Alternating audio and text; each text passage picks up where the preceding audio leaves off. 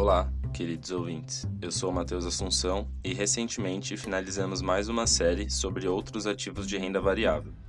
Hoje iniciaremos uma série com muitos conteúdos que os ajudarão a investir em 2022.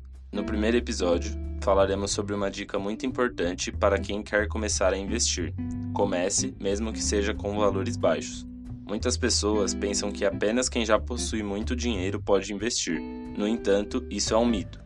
O que acontece, em muitos casos, é justamente o oposto. Ao investir de forma regular, independente do valor, o investidor verá seu patrimônio aumentar ao decorrer do tempo. Em relação às possibilidades de investimentos, você pode encontrar o tipo de investimento que mais se encaixa no seu bolso, além de outros fatores como conhecimento, experiência e tempo de dedicação. Em investimentos de renda variável, por exemplo, existe a possibilidade de comprar cotas de fundos de investimentos com aplicações mínimas de 500 reais. Para os investidores com maior conhecimento da bolsa, também é possível investir em ações com um baixo valor por meio do mercado fracionário. No mercado fracionário, os papéis são vendidos individualmente ao invés do lote padrão, geralmente de 100 ações.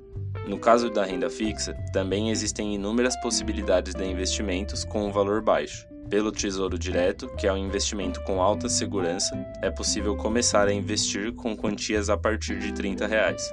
Em CDBs, que são papéis de renda fixa referente aos bancos, existem possibilidades de aplicações mínimas de 500 reais. Esses são apenas alguns exemplos de investimentos com baixo valor de aplicação.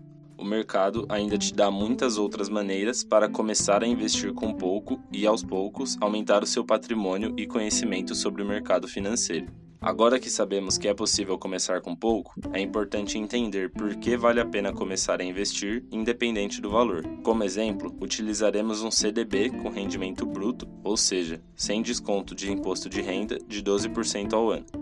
O rendimento dos CDBs é por meio dos juros compostos, ou seja, os juros do mês são incorporados ao capital, tornando os ganhos exponenciais. Assim, ao investir mil reais, o investidor terá 1.120 ao final do primeiro ano e no segundo ano, a taxa de 12% incidirá sobre esse novo valor.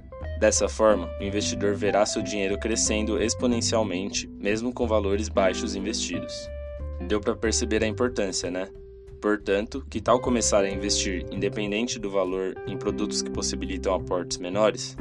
Assim, você dará o primeiro passo para aprimorar cada vez mais seus conhecimentos e acumular seu patrimônio para conseguir uma vida financeiramente mais tranquila no futuro.